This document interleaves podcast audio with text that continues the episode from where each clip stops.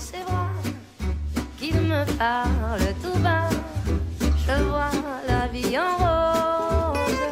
El ladrillo, el programa divulgativo de Radio Vitoria sobre arquitectura y urbanismo.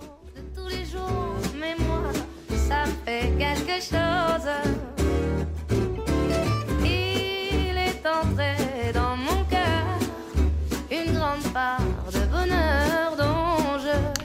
¿Cómo debe participar la ciudadanía en la toma de decisiones urbanísticas?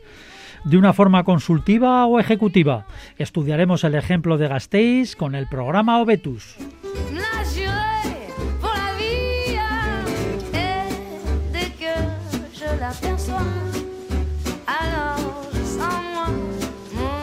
En el ladrillo también les contaremos el caso de una ciudad que sufrió una decadencia brutal. Grandes barrios en ruina, drogas, personas sin techo por millares, cierre de fábricas y negocios. Se fueron la mitad de sus habitantes. Es la norteamericana Detroit. Afortunadamente ahora empieza a resurgir, lo hace con fuerza gracias a la restauración arquitectónica, la cultura y el comercio.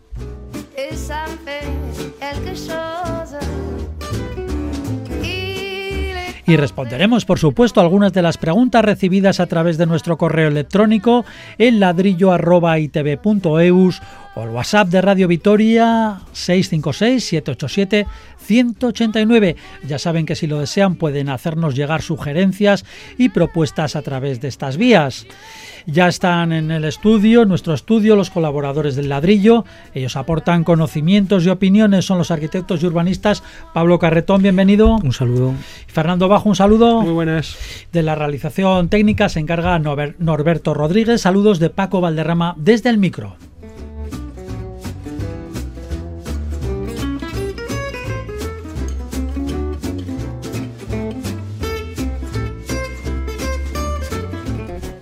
Y empezamos ya. Empezamos con una pregunta que nos envía m.v. Solo tenemos las iniciales. Y dice, ¿funcionan en Vitoria los aparcamientos disuasorios? ¿Cuáles serían? ¿Quién quiere responder? Pablo. Bueno, mm, aparcamientos disuasorios en Vitoria yo creo que suelen localizarse en este sentido en los extremos de- del trazado del tranvía, ¿no? Estamos hablando, por ejemplo, de del Aqua y Bayondo, de Avechuco, ahora cuando de las universidades, por ejemplo, ¿no? En estas terminales del tranvía que la gente que viene de fuera y lo sabe, pues aparca en estos exteriores y a través de este transporte público accede a la accede al centro de la ciudad. Entonces son disuasorios en ese sentido, ¿no? Que permiten que, que el coche, el coche particular, el coche privado, pues no llegue a los grandes centros, ¿no? Es difícil de organizar o es difícil de que la gente se acostumbre a, a este a esta forma de llegar a la ciudad, pero bueno, creo que poco a poco y ampliando estos aparcamientos disuasorios, pues bueno, puede puede llegar a funcionar. Mm, Pero no, no se conocen como aparcamientos disuasorios. No, son zonas, son zonas, Son la zonas gente a las que la gente se busca la vida de alguna sí, manera. ¿no? la gente igual, por ejemplo, en Álava, ¿no? En la llanada, la gente que viene a hacer gestiones o, o viene a hacer papeleo, gestiones al mercado de compras, tema comercial, etcétera, ¿no? Sabe que, ya sabe eh, lo engorroso que es llegar en coche al centro y entonces eh, aprovechan y, buscan buscan esos esas esas zonas que no son aparcamientos pero son zonas en los que la densidad de coches es menor y, pueden fácilmente poder dejar el coche y acercarse o con el urbano no tranvía el urbano ahora con el BRT pues eh, será otro eh, otro complemento más a este a estos aparcamientos aparcamientos disuasorios pues pues no sé puede ser Mendizabala puede ser quizá más próximo sería ya como de pago podría ser el de la calle Francia, pero bueno, esos están ya más próximos y están más cerca del centro. Pero entonces yo creo que en el exterior, ¿no? En la zona exterior de la ciudad, Armentia, no sé, hay cantidad de, de sitios donde la densidad de coche privado pues es menor. Y entonces la gente aprovecha para, para llegar ahí a esos. Eh, Fernando, entonces un aparcamiento disuasorio es por ponerle un adjetivo, porque es un aparcamiento. Es un aparcamiento, más. cualquiera. Es un Sí. aparcamiento más que está, vamos a decir, en el perímetro circunscribiendo pues la zona más céntrica de la ciudad que normalmente es o la peatonal o la más congestionada. ¿no? Vitoria tampoco es una ciudad, vamos a decir, con un tráfico bestial y de un tamaño tremendo como para clasificar distintos eh, aparcamientos disuasorios, ¿no? Pero sí que es cierto que, que, como bien dice Pablo, pues hay, hay zonas en las que, bueno, pues es más cómodo aparcar y de ahí acercarse ya realmente al, al- al objetivo final del viaje, ¿no? Pero vamos, yo creo que los aparcamientos disuasorios en, en realidad son, son, aquellos que están en el perímetro de lo peatonal, que es el más puro centro de la ciudad.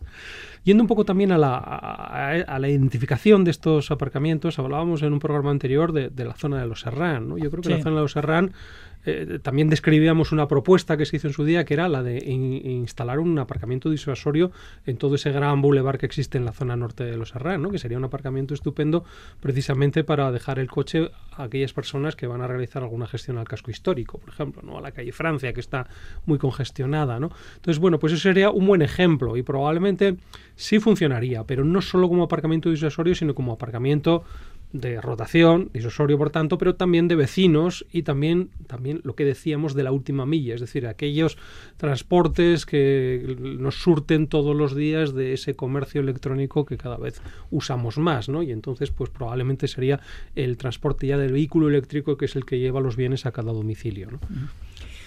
Sí, la verdad es que, bueno, disuasorio es ese, ese, calificativo que se les da a estos aparcamientos. Yo creo que la costumbre de, vuelvo a comentar, de los que vienen de fuera, ¿no? sobre todo de la llanada, hacer eh, estas gestiones, ellos buscan ¿no? las zonas donde pueden, pueden lo más fácil posible dejar el coche y a través del de urbano estos transportes públicos llegar al centro de la ciudad. Y cada uno ya se acostumbra, pues los que vienen, por ejemplo, de Agurain igual aparcan en el este, los que vienen de, de Izarra aparcan en la zona norte, etcétera, ¿no? Hay zonas ya un poco donde, donde se acomoda un poco la llegada de estos coches, ¿no? Estos, esta gente que viene, que viene a la ciudad y que conoce dónde están esos barrios y dónde es fácilmente pues aparcar.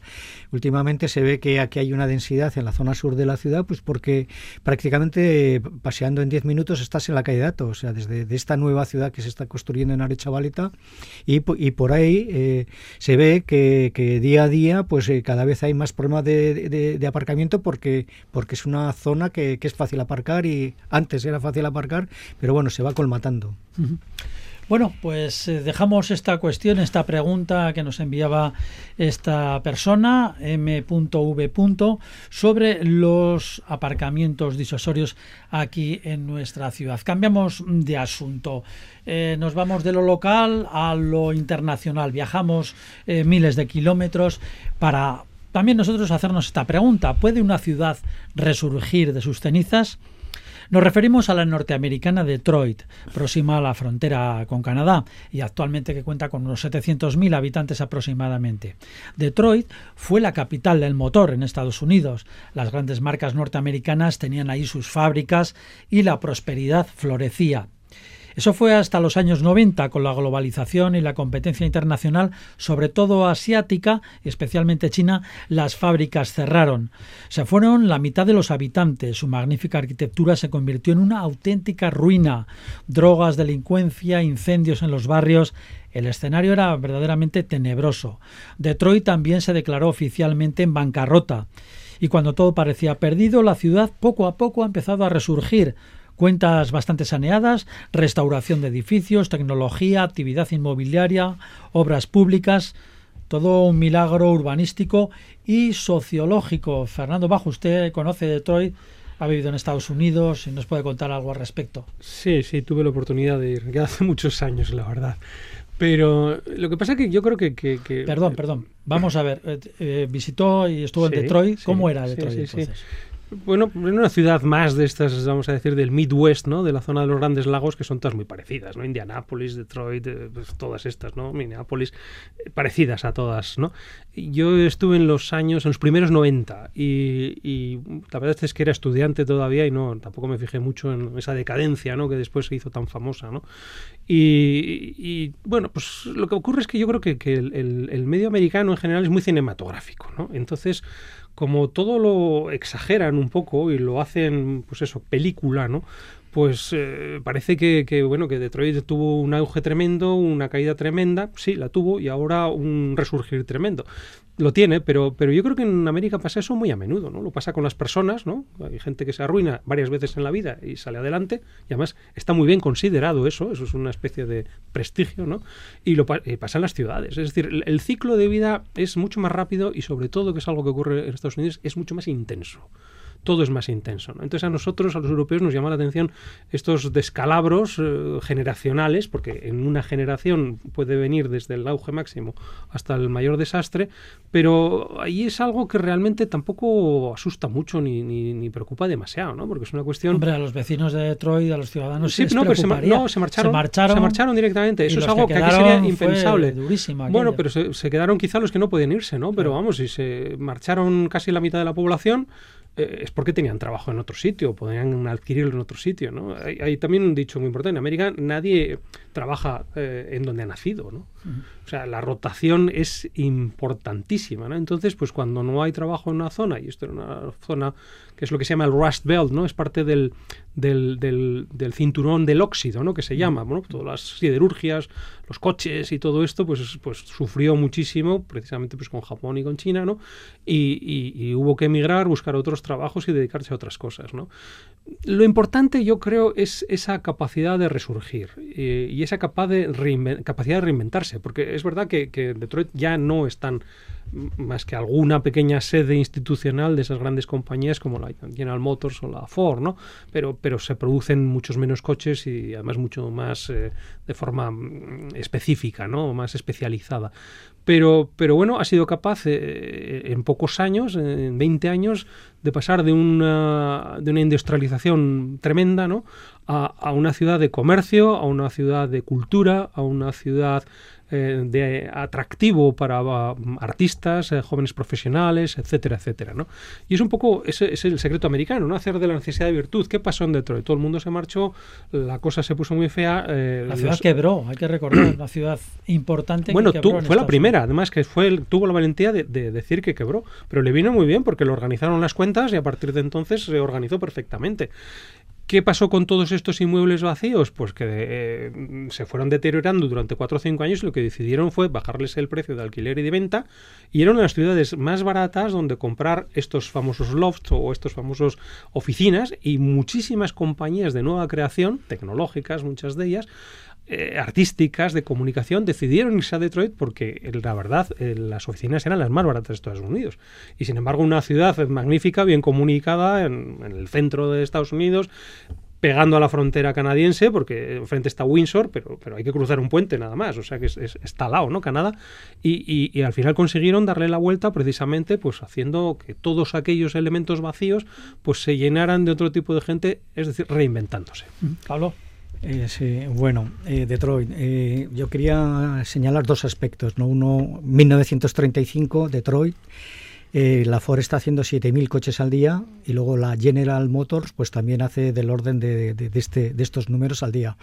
¿Con esto qué quiere decir? Que, era una ciudad prácticamente, bueno, prácticamente totalmente volcada al, ídolo que era el coche. Cada, cada vez que sacaban un nuevo modelo era un acontecimiento social en la ciudad. O sea, los, el, Ford 916 eh, eh, se quedaba completamente antiguo porque aparecía el nuevo, tenía otras menos peso, más prestaciones, etcétera, ¿no? Ese fue pues el boom de esa ciudad que, que apostó todo por el por la por el monofuncionalismo en cuanto a la economía, la industria, ¿no? El coche. También eh, tuvo un gran auge durante la Segunda Guerra Mundial y posterior también. Bueno, hay que decir otra cosa. Eh, Detroit, eh, que es la Motor Town, por eso se llama así, es eh, la sede del, del, soul, del northern soul, de la música negra en este caso, ¿no? Están los estudios. Claro, la Town Motown eh, sigue estando allí, ¿no? Entonces, bueno, también basó mucho en esa música y en esa, en, en esa herencia, vamos a decir, de los afroamericanos que habían emigrado previamente al norte. ¿no? Bien, y, y, actualmente, y de cara ya al futuro, es curioso porque se está organizando lo que, lo que se llama bosques urbanos, bosques urbanos. ¿Qué quiere decir? Estas grandes parcelas donde había antes edificación y que nunca se va a volver a construir porque la, ciudad no, nunca va a volver a ser lo mismo, se están creando unos bosques, están plantando árboles con el fin de, de crear eh, madera, la industria de la madera, para, para construir casas, se están ya fabricando casas dentro de, la ciudad. Dentro de la ciudad, sí. Yo creo que eran bosques pues, de ocio, como no, no, es como una huerta urbana que estamos hablando de, árboles. Claro, allí tenemos unas manzanas impresionantemente, suficientemente grandes y entonces ahí van los bosques urbanos, están ya, se están ya eh, aumentando, o sea, están creciendo todos estos árboles y tienen una industria paralela para que esa madera que sale de estos bosques urbanos, porque tienen el terreno, tienen la, cuadrícula, la trama de las ciudades, eh, las ciudades americanas y, están haciendo una especie de industria de la madera para hacer vigas, eh, fachadas, etcétera, para construir casas prefabricadas. Entonces, se han reconvertido, han visto que esos espacios que antes eran residenciales nunca van a volver a ser residenciales y, sin embargo, estos bosques urbanos urbanos llaman la atención porque, porque eh, aparte de, lo que comentaba un poco Fernando, de estas ciudades siempre se salen de, es como la de fénix, ¿no? Se, resucitan de, su, de, esa situación, ¿no? Entonces es interesante que ver esto de los bosques urbanos. Fíjate que Detroit... Eh, mucho antes que Vitoria ya se dedicaba a estas cuestiones verdes, ¿no? La infraestructura verde de Detroit es impresionante y la eh, infraestructura de las huertas urbanas, ya no solo de los bosques, sino de las huertas, también surgió precisamente a raíz de esta de este abandono ¿no? que tenía la ciudad. ¿no? La gente se dedicó a cultivar en esas parcelas sus propios huertos ¿no? y empezó a levantar el asfalto de muchos aparcamientos que se utilizaban para ello. ¿no? Fíjate un dato, en el 2010 que aquí todavía estábamos pensando en cosas raras y no hablábamos de los bosques comestibles ni de estas cosas que ahora empezamos a hablar. En 2010 había 1.200 jardines comestibles en Detroit, que producían 160 toneladas de comida anuales y estábamos hablando de una ciudad que pensábamos que estaba en plena decadencia. Luego, cuidado con las decadencias porque muchas veces la decadencia es una regeneración. seguramente sería supervivencia, o sea, sería, bueno, jardines o No, no, no, no, no exactamente, no exactamente. Eran eran programas ya que vamos, que intentaban regenerar la ciudad también desde el punto de vista ambiental, además evidentemente. Mm. Hay hay una cosa importantísima que hay que considerar en Estados Unidos que es la fuerza de la sociedad civil. Eso viene desde Emerson, Thoreau, o sea, los americanos enseguida, como tienen un estado muy débil. El sentido de comunidad. Exacto, ¿no? O sea, la comunidad se agrupa Mm, pelea por sus derechos y los defiende a machamartillo, ¿no? Entonces, pues están acostumbrados a organizarse, están acostumbrados a esa participación activa, no pasiva, que es muchas veces la que aquí tenemos, ¿no? Y entonces, pues, pues proponen cosas, las hacen y las llevan a cabo y, así se consigue realmente que una ciudad se regenere, ¿no? Porque realmente tampoco hay varitas mágicas para esta cuestión, es el trabajo de muchos y, vamos a decir esa, esa especie de arrimar el hombro, ¿no? Para, para sacar la ciudad adelante, ¿no? Porque es una ciudad, por otro lado, fría, muy fría en, invierno, muy cálida en verano, como Chicago de Lagos, a veces o sea, que tampoco es que sea venidor, vamos, como para pasárselo así bien, ¿no? Pero, pero claro, dices, oye, en este sitio tan inhóspito y, tan así, ¿cómo, ¿cómo pueden resurgir todas estas cuestiones de, huertos ambientales, de la gente en la calle, de la gente trabajando en, sus pequeños jardincitos? Pues es, es así. Sí, es curioso la fuerza de la naturaleza, cómo el hombre se va, abandona la ciudad y la naturaleza vuelve a, dominar esa Aquí ciudad. lo hemos visto durante la pandemia. El, el territorio. Los y viene, viene y como también a través de la naturaleza, utilizando la naturaleza en estos bosques urbanos que animo a la gente a que los a través de internet los los, los, los consulten, pues como otra vez con, con, el manejo de la naturaleza pues puede salir la ciudad a, sobrevivir. Y de lo que no hemos hablado es de arquitectura. Que este eso, eso, este programa es un programa de arquitectura y de urbanismo, no solo de, de, bosques y de cosas. Y de cultivar zanahorias en el jardín, el alcorque. La arquitectura en este caso es ya lo de menos ya. Que, no, no, hay que decir que, que tiene una arquitectura fantástica. O sea, es, una capital. Hubo mucho dinero en su momento, evidentemente. Eh, vamos, los, de los 30 a los 50 hubo muchísimo dinero y se construyeron edificios, sobre todo Art Deco, ese Art Deco americano, que tiene que ver mucho también con los coches, ¿no? Es, esa idea de los coches que tenían unas aletas tremendas y unos logotipos como muy geométricos. Que eran, eran cuchillas asesinas en los accidentes. Eso era, eso era, ¿no? Pero los edificios también son un poco así acuchillados en ese aspecto, ¿no? Pues el, el Chrysler, eh, el Fisher, hay varios edificios. El Chrysler. Allí sí hay, hay, un Chrysler también, ¿no? Y claro, porque Chrysler eh, estaba allí también, ¿no? Y, y quizá el más famoso es el, de, el del Michigan eh, Central Station, ¿no? Esa, esa famosa eh, estación, ¿no? Que, que, porque no hay que olvidar que es la, estación más grande de Michigan. Es, un rascacielos. Es un rascacielos. es una estación. Con, dos torres, ¿no? Pero que es una estación que precisamente ha estado muy presente en Internet eh, últimamente, los, los dos años, vamos a decir, de, de decadencia porque estaba completamente abandonada y vandalizada. ¿no? Era... Sí, yo he visto un par de, sobre todo una película de, terror bastante mala, por cierto. Eh, no voy a decir el título porque además no me, acuerdo, pero eh, era, mala como ella. Sale Detroit. Eh, y estaba rodada ahí dentro. O Michigan Central Station, 1912, estilo francés además. estaba, estaba, todo en ruinas absolutamente y tal. Pero bueno, está, está, ya restaurada, está restaurada, ¿no? Pero son, son esas, esas, esas ruinas arquitectónicas que, que, vamos, tienen una grandilocuencia que aquí en medio de la nada pueden haber construido un rascacielos que resulta que es una estación, ¿no? Y gigantesco y con unas decoraciones y unas bóvedas de estas tremendas, o sea, una cosa que dices impresionante, ¿no? Pero bueno, es, es, ese patrimonio que, no se ha perdido, por cierto, o sea, se deterioró mucho, pero se ha restaurado y que ahora está, pues bueno, dentro de las tarjetas de, presentación de la propia ciudad. No, sin más, eh, está muy divertido el tema de Detroit. no. Yo la arquitectura de Detroit siempre he visto el downtown, ¿no? Ese, esos grandes rascacielos que los ves en, todas las ciudades, en Chicago, ¿no? En, en, Mil, en sí, sí, hombre, al lado de Chicago es una ciudad, vamos a decir, más provinciana. Chicago es una ciudad muy internacional, ¿no? Pero bueno, Detroit tiene su aquel, ¿no? Y yo creo que es muy importante esto, ¿no? Lo, lo, lo que ellos mismos dicen, ¿no? De, de, el auge, el esplendor y la decadencia, ¿no? Pero que es un ciclo, es decir, que no acaba con la decadencia. Después de la decadencia viene otra vez el auge, estamos en ese momento y probablemente vuelva el esplendor. Bueno, y precisamente tenemos muy, muy cerca un ejemplo, salvando todas las distancias. Ahí tenemos Bilbao también, ¿no? Una, ciudad que es un gran ejemplo. Eh, la reconversión industrial basada en el acero, en la siderurgia, en la construcción de barcos, todo aquello se hundió totalmente. Ya recordamos los años 90, finales de los 80 y por mori y milagro del Guggenheim se convirtió en una ciudad de servicios y, de la, y de la valentía de los bilbaínos también. está claro. Lo que ocurre es que, que, bueno, aquí siempre ocurre todo un poquito más lento y es a otra escala, por aquello, aquello es gigantesco, eso también hay que tenerlo en cuenta, ¿no? Pero, pero realmente es que lo curioso es que hoy día todavía existen muchos vídeos de estos del Detroit decrépito y abandonado y, de hecho, ya no es así, o sea, que actualmente ya no es así. De hecho, llegó a haber incluso turismo de, eh, de, este turismo de ruinas, turismo tipo Chernóbil, de esto, para ir a ver allí eh, pues una ciudad arruinada. Eh, quemada, toda llena de, humana no tiene de barrios, de, barrios yo creo que, que, la esencia de las ciudades también es sobrevivir de cualquier forma, o sea, sobrevivir y rehacerse, reinventarse, lo que sea para, para, para seguir estando, ¿no? Y todas las ciudades en general, ¿no? Todas las ciudades del mundo. Bueno, pues dejamos Detroit, con ganas de, de conocerla.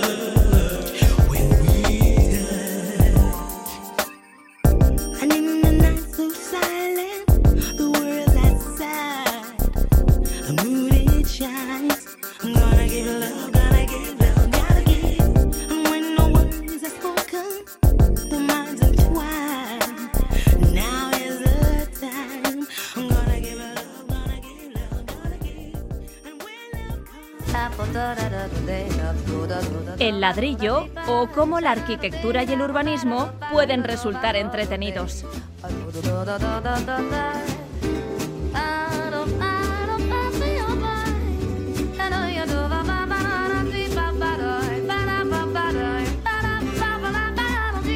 La participación de sus habitantes es una condición repetida en todos los estudios urbanísticos enfocados, pues lógicamente, a mejorar las ciudades.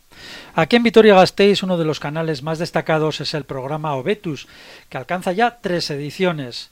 Cuenta con tres millones de presupuesto para dos años y consiste en propuestas planteadas por los colectivos y particulares que a su vez son votadas por los ciudadanos para ser finalmente realizadas. En esta ocasión son 128 divididas en los apartados Vitoria Green, espacios de ocio, Gasteiz más segura y educación e igualdad. Borja Rodríguez es el concejal de Participación Ciudadana del Ayuntamiento de Gasteiz. Bienvenido, Borja Ladrillo. Buenas tardes. Casi siempre se trata de actuaciones modestas, nada espectaculares, propuestas prácticas muy pegadas al suelo, nada extravagantes, ¿no? No, desde luego que no son propuestas extravagantes, eh, son propuestas que propone que propone la, la ciudadanía y propuestas de, de, todo tipo, pero sobre todo la gente incide en propuestas que mejoran el espacio público, que dignifican el espacio público, que lo hacen más accesible, más inclusivo, generar espacios en el que en el que pueda en el que pueda estar toda la ciudadanía, en el que pueda convivir toda la ciudadanía, que se generen pues puntos de encuentro para los vecinos y para las vecinas. La bici, detalles en parques y plazas, arreglos en aceras, cambios en el mobiliario urbano y ampliación de zonas verdes son las principales materias de las propuestas ciudadanas. ¿Puede concretarnos algo más? Sí, más que, más que hablar de, ejemplos concretos de propuestas, me gustaría dar algunas tendencias de esta, de esta edición de, de Vitoria Gasteiz Obetus. Una de las una de las cuestiones en las que ha incidido la ciudadanía es mejorar los equipamientos que tenemos en nuestra ciudad al aire, al aire, al aire libre. Y eso desde luego que es una prioridad para los vitorianos. Sobre todo zonas infantiles y juveniles que cubren gran parte de los proyectos que se han presentado. En el barrio del Aqua se han presentado proyectos en este aspecto, zonas de juego en el barrio de, Zabalgana y también mejoras de plazas y parques de, nuestra ciudad. Pero desde luego que hay propuestas de todo tipo. Por otra parte, también tenemos ideas verdes, ideas encaminadas hacia la movilidad sostenible, ampliar la red de videgorris de nuestra ciudad, huertos urbanos en Salburúa, o en San Martín y esas son el tipo de propuestas que presentan en esta edición de, de Vitoria Gasteiz Obetus los vecinos y las vecinas. En definitiva, propuestas para mejorar nuestra ciudad y para dignificar el espacio público de nuestra ciudad. ¿Hay, hay algún barrio que destaque especialmente por su participación o por sus propuestas? Suponemos que, claro, dependerá un poco del tamaño de los barrios, de la inquietud de los vecinos, pero bueno, ¿hay alguno que, que brille especialmente? Sobre todo Zabalgana es uno de los barrios, también influye, que es el barrio con más población de la claro. ciudad y también tiene una población con una edad muy joven, es el barrio con la población más joven de, de Vitoria y es uno de los barrios que más participa, que más se implica en esto, en este programa de Vitoria, de Vitoria Gasteiz Obetus. Bueno, pero es, es, el barrio que está más nuevecito, o sea que.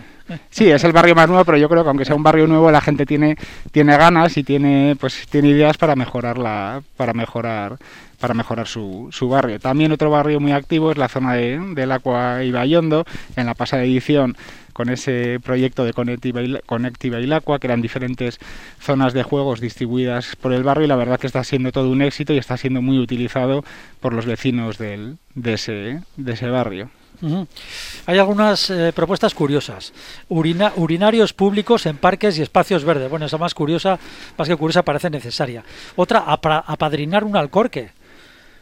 Sí, hay, la verdad que hay propuestas, hay propuestas muy curiosas y esta es una de esas propuestas curiosas. Y otra pro propuesta curiosa era un anillo, un anillo verde comestible. Yo cuando vi la propuesta me pregunté, pero esto, pero esto qué significa? ¿Qué significa un anillo, un anillo verde comestible? Y después de indagar un poco en lo que era la propuesta, pues bueno, se trataba de, pro de promocionar la horticultura de nuestra ciudad para que todos los vitorianos y las vitorianas pues tuviesen acceso pues a lo que es la, agricultura de proximidad. Fernando, eso del Alcorque le ha llegado a usted al alma. Sí, la, un... la, verdad es que hay cosas increíbles. Estoy pensando en apadrinar, pero no sé cuál. Lo tengo que elegir, tengo que mirar un poco. Usted es, es, una batalla particular que ha tenido siempre en ladrillo con los Alcorques de Vitoria, sí, que son sí, muy pequeños. Sí, es verdad, son muy canijos, pero vamos, no, no sé, no sé a cuál apadrinar. Bueno, en cualquier caso, yo, yo eh, quería preguntarte, eh, Borja, eh, entre, las, eh, entre las distintas propuestas que ha habido de los ciudadanos y, y, la posterior clasificación que se han hecho en esos cuatro grupos principales, eh, me llama la atención que la que más incidencia tiene o la que más importancia tiene es la de las, los espacios de ocio y de encuentro, ¿no? Es el que mayor número de, de coincidencias tiene. ¿no? Y es curioso porque al final espacios de ocio y encuentro, como bien has dicho, son espacios al aire libre o pequeñas plazas o pequeños sitios donde, donde hay un cierto bienestar pero al aire libre. ¿no? La pregunta es, ¿no contrasta eso con muchos de los programas políticos que todavía inciden en esos grandes equipamientos, en esas grandes infraestructuras, en, en esos temas que hemos tratado tanto en ladrillo, ¿no? de auditorios o no en soterramientos o no sé cuántas cosas? ¿no? Cuando se pregunta al vecino resulta que, que, los vecinos son mucho más eh, prácticos, ¿no? mucho más del día a día, mucho más de lo que realmente necesitan. ¿Eso, eso incide después en los que tomáis las decisiones al respecto?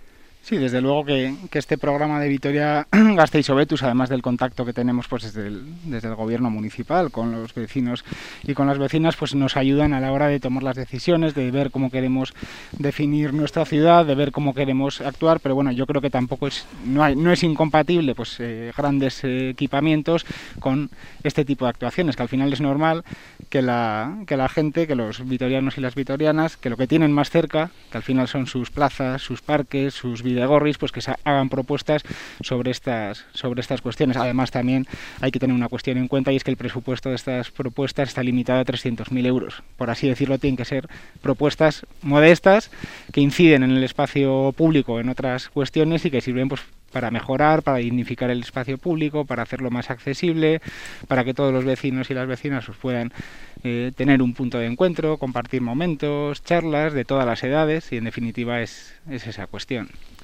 Eh, buenas, gracias por venir y esas cosas.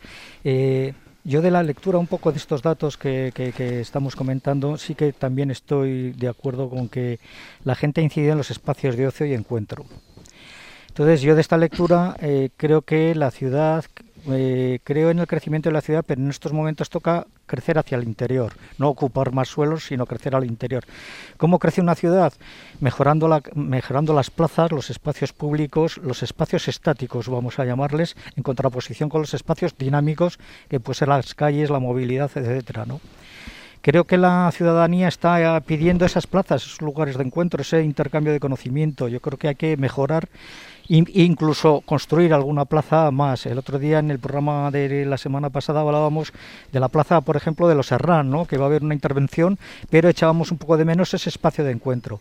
Entonces hay que valorar o incentivar los espacios estáticos, que pueden ser los parques, las plazas, y por otra parte en los espacios dinámicos. Eh, no me gusta o siento un poco que eh, estos espacios de movilidad, que puede ser el tranvía, el BRT, etcétera, están decreciendo la ciudad. la calidad de, infraestructuras que podía tener la ciudad, con estos grandes eh, elementos de movilidad, no sé si son buenos o malos o necesarios, ahí, ahí la, creo que la ciudad un poco decrece crece, tiene que crecer al interior, pero decrece un poco con este tema de la movilidad. Es un poco esa reflexión que quería hacerte.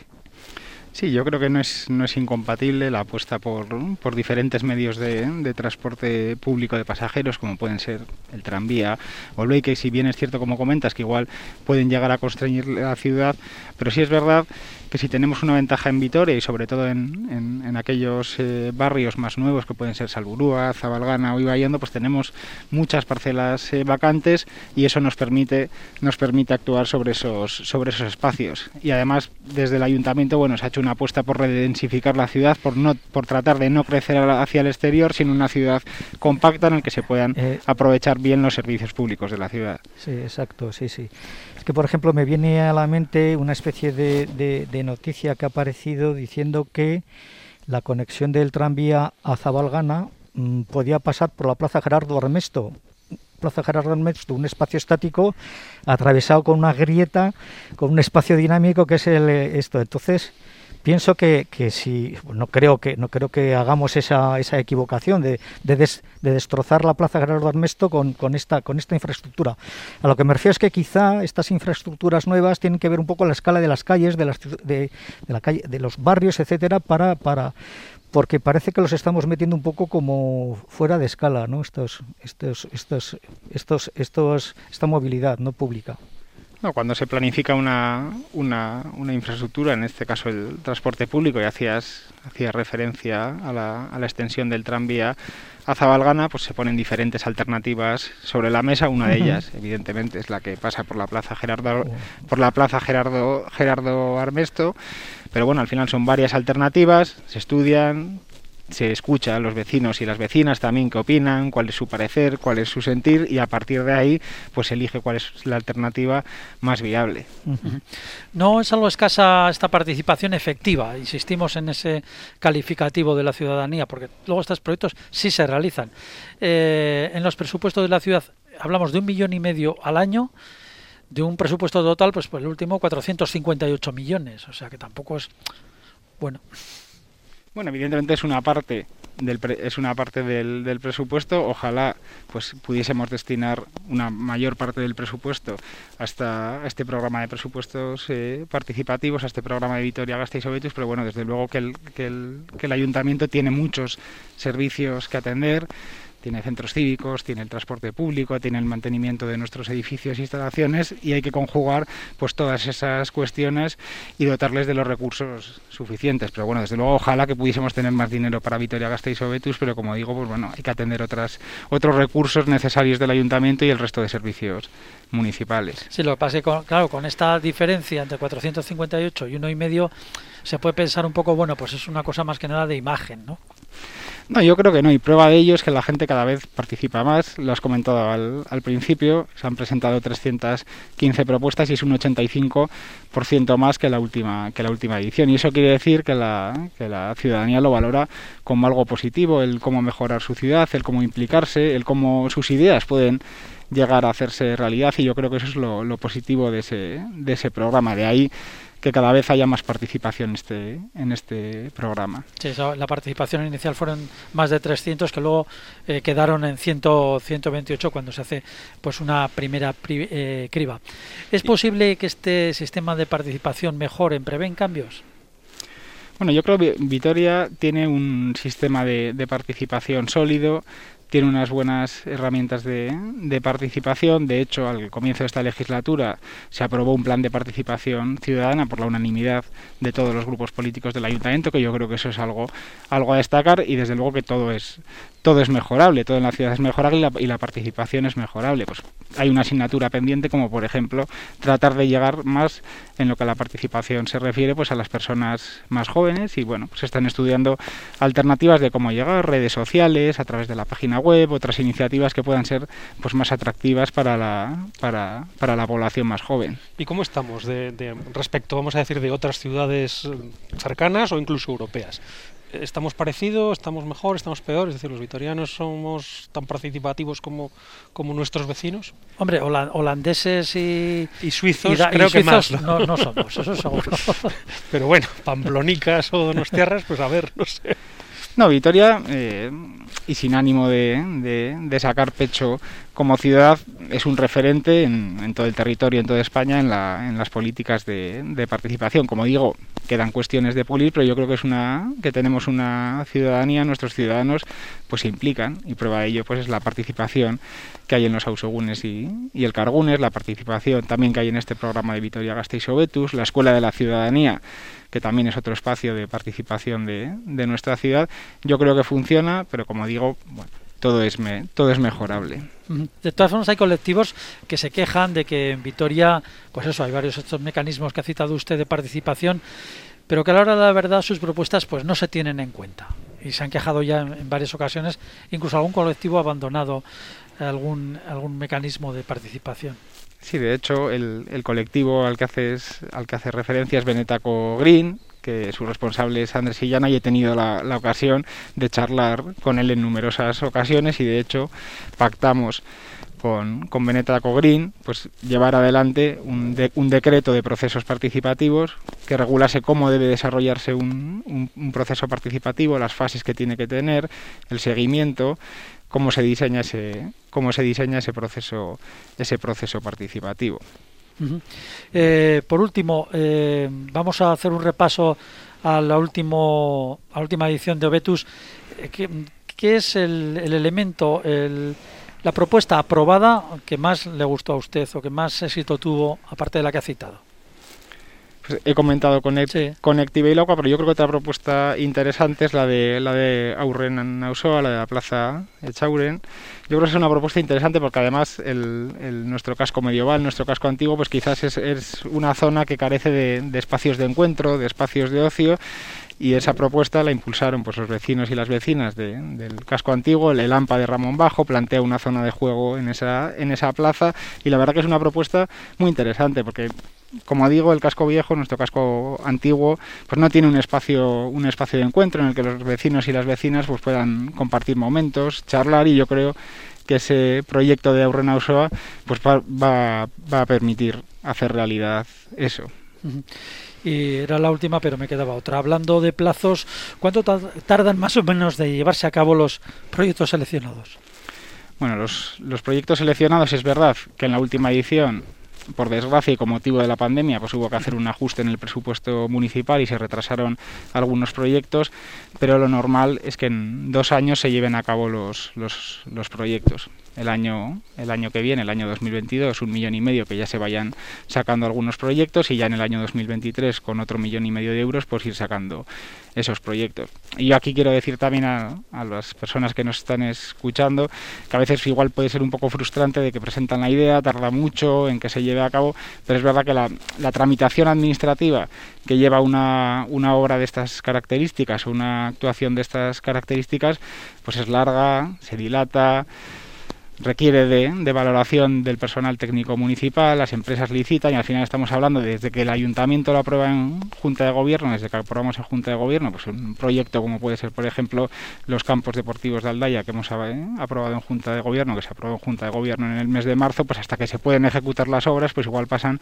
siete, ocho meses. Pues yo pido comprensión también a los que están, los, las personas que nos están escuchando que la tramitación administrativa, pues bueno, tiene su tiempo, tiene sus plazos y Sí, que, no, que nos va a contar a ustedes que los arquitectos aquí colaboradores siempre se han quejado de que ya su profesión se limita a hacer papeleo, ¿no? ¿Cuánto era creativo y administrativo? ¿Cuánto era el porcentaje? Creo que lo han dicho alguna vez, ¿no, Fernando? Un 10%, era hace poco, pero yo creo que va, va a menos. ¿Un 10% el qué? El trabajo creativo, el trabajo creativo. respecto del 100% que es nuestro trabajo en realidad. O sea, Pablo, que, están diciendo ustedes que, el 90% es, hacer papeleos. De acuerdo con Fernando, sí. Las leyes, las ordenanzas, las controles de todo tipo. Si me permitís hacer, si, me permitís hacer un inciso en esta cuestión, es verdad que hablando de participación. Hablando de participación, pero aprovechando que también soy el responsable de, digitalización del, del, ayuntamiento a través del Departamento de Administración Municipal y Transformación Digital, pues poco a poco vamos poniendo en marcha herramientas, pues bueno, para tratar que los plazos administrativos pues se vayan reduciendo, por ejemplo, con la puesta en marcha de la, de la notificación, el, notificación electrónica para la tramitación de algún tipo de licencias, que desde luego no, no reduce los plazos en muchos meses, pero bueno, sí ahorra un, un tiempo que yo creo que es importante para, para los profesionales de, de, la arquitectura. Cuidado que les hemos dado suelta y esto es peligroso. Sí, sí, la verdad es que el, el hecho de poder entrar en, la, en el colegio a través del ayuntamiento con unas claves y tal me parece genial porque se, se agilizan todos los trámites y ese es un paso muy importante. Sí, la verdad que sí, que se lo pusimos en marcha yo creo que hace, hace, unos cuantos años y yo creo que facilita el trabajo para todos, para vosotros y también para el ayuntamiento, para los clientes que podáis tener y yo creo que le da agilidad. Pues muy bien, Borja Rodríguez, concejal de Participación Ciudadana en el Ayuntamiento de Vitoria-Gasteiz, muchas gracias por haber estado con nosotros, habernos hablado de la participación de ese programa específico, OBETUS, programa de propuestas directamente ciudadanas que además se realizan, se convierten en realidad. Gracias y hasta otra ocasión, Agur. Gracias a vosotros, Agur. Gracias. El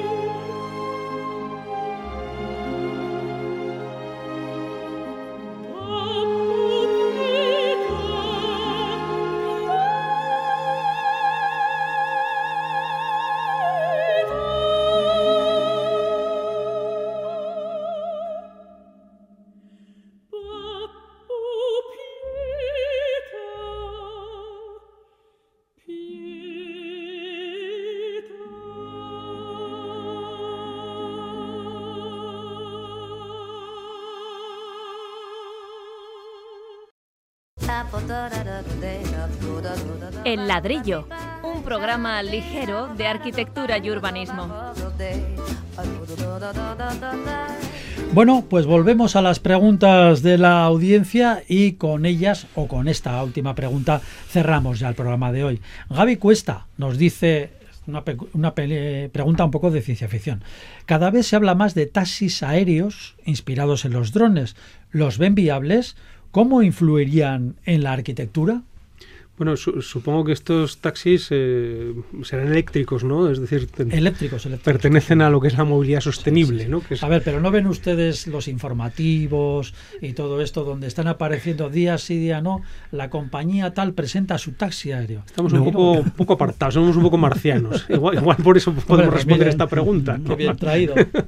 bueno, no sé, la verdad es que, es que este asunto de los taxis aéreos, eh, yo no sé si es una cuestión más de marketing que, que de elemento práctico probablemente, ¿no? Porque no, no, no me imagino hay un montón de aparatos funcionando por el aire, eh, ordenándose, no sé cómo, ¿no? Respetando eh, señales de semáforo, cedas al paso, etcétera, etcétera. Aparte que si tienes un accidente te caes, ¿no? además, claro, sí, porque ahí no puedes eh, dejar el coche en el arcén, ¿no? Vamos, entonces lo, lo, veo peligrosísimo y complicadísimo de regular, sobre todo, ¿no? Pero bueno, yendo un poco más a, la pregunta, ¿no? ¿Cuál es la, o cómo influye, ¿no? La consecuencia de, de la arquitectura respecto de esto, pues, pues no, no, mm, la verdad no sabría decir, pero no creo que tenga muchas consecuencias, ¿no? Yo lo, más cercano que, que, se ha visto, pues era, bueno, en esos cómics antiguos, en esos dibujos incluso de arquitectos de los años 20 y 30, ¿no? Como había unos elementos voladores, como augurando que el mundo iba a transformarse de tal manera que nuestro transporte sería aéreo y por tanto, pues mucho más cómodo, más libre y, y hasta cierto punto, pues podría llegar más lejos, ¿no? Pero, pero claro, lo más parecido son esas películas, pues como, como La Guerra de las Galaxias, ¿no? Donde eh, sale uno a la terraza, una preciosa terraza en una ciudad fantástica y galáctica, y, se monta en su aparato volador y, se pone cambia de planeta. Eh, y se, pone a volar ahí, o incluso se pelea con otro, pero en unas autopistas ahí por el aire, ¿no?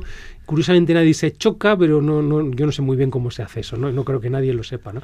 Pero a nivel arquitectónico, realmente quitando este precioso balcón donde tienes aparcado el el dron como si fuera la góndola, ¿no? En Venecia, pues, eh, pues no sé si cambian mucho más la cosa. Pablo. Eh, bueno, yo no lo veo tampoco como taxi los, los drones. Sí que lo veo más como una especie de servicio de emergencia para, para llevar, trasladar a enfermos, eh, eh, rescates a la montaña, etcétera, ¿no? Esas, funciones de servicio a la ciudadanía. No lo veo como taxi. Además, yo creo que hay como dos capas, ¿no? En la ciudad, la, capa que pisamos, la capa de la ciudad, donde está la arquitectura, donde está la vida de la ciudad, y esa otra capa que está en el cielo, que, que, que ya 100 metros hacia arriba, pues eh, eh, está completamente separada de lo que es una ciudad. Entonces, es otro mundo, otra historia y no tiene nada que ver. Eh, volviendo a, los drones, pues bueno, eh, pues los consumos, los costes de fabricación, la rentabilidad de tener un dron para X, eh, para ver cómo lo, cómo lo, cómo lo utilizas, ¿no? Si es rentable o no. Y entonces, pues yo de momento no lo veo, no lo mm. veo. Creo que han probado alguno, a probar, más que nada como operaciones de marketing, pues en Dubai, en alguna ciudad china también, y hacen ahí un espectáculo, sacan el, el taxi dron este, eh, con muchos focos, una fiesta, esto va a ser el futuro, pero bueno, más que nada es algo completamente, como decían ustedes, pues es una operación de marketing, no pasa. Hombre, y, hay que saber volar, supongo, ¿no? Porque bueno, saber ah, conducir, en un momento dado, si, oye, pues te paras y dices, aquí dejo el coche. Pero claro, eso no puedes hacer ahí, ¿no?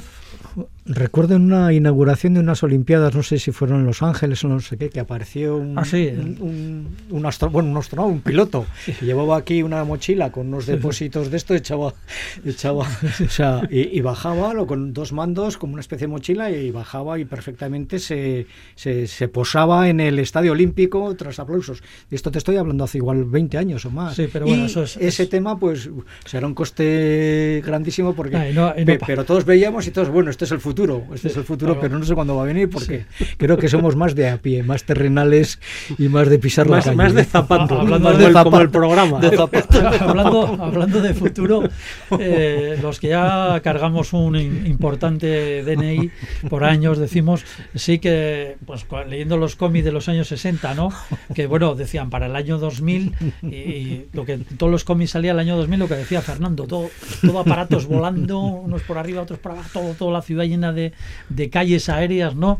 Y uno, pues siendo un chavalillo del pantalón corto, decía, oh, el 2000, cuando yo el 2000, esto va a ser, y mire cómo andamos. 2022, con, con el Bella, trancas y barrancas. Las calles en sombra, ¿no? Todo coche, esto, todo coches todo, todo, en sombra. Era, era la creación, bueno, era, era lo que se pensaba que iba a pasar en el 2000, que era un año muy redondo, y fíjense, estamos ya, ya hemos avanzado casi un cuarto de siglo y aquí estamos. En fin, pues bueno, esto ha sido todo. Muchas gracias por haber estado con nosotros. Fernando Bajo, Pablo Carretón.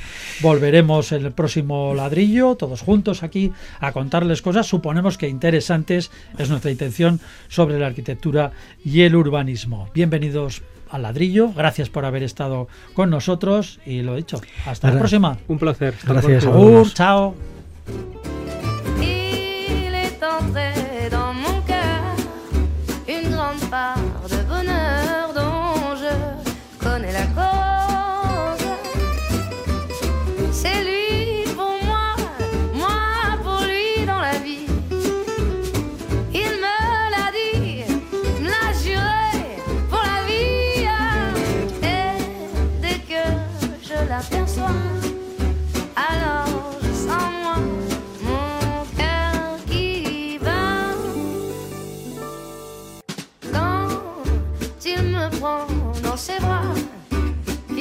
Parle tout bas, je vois la vie en rose. Il me dit des mots d'amour, des mots de tous les jours, et ça me fait quelque chose.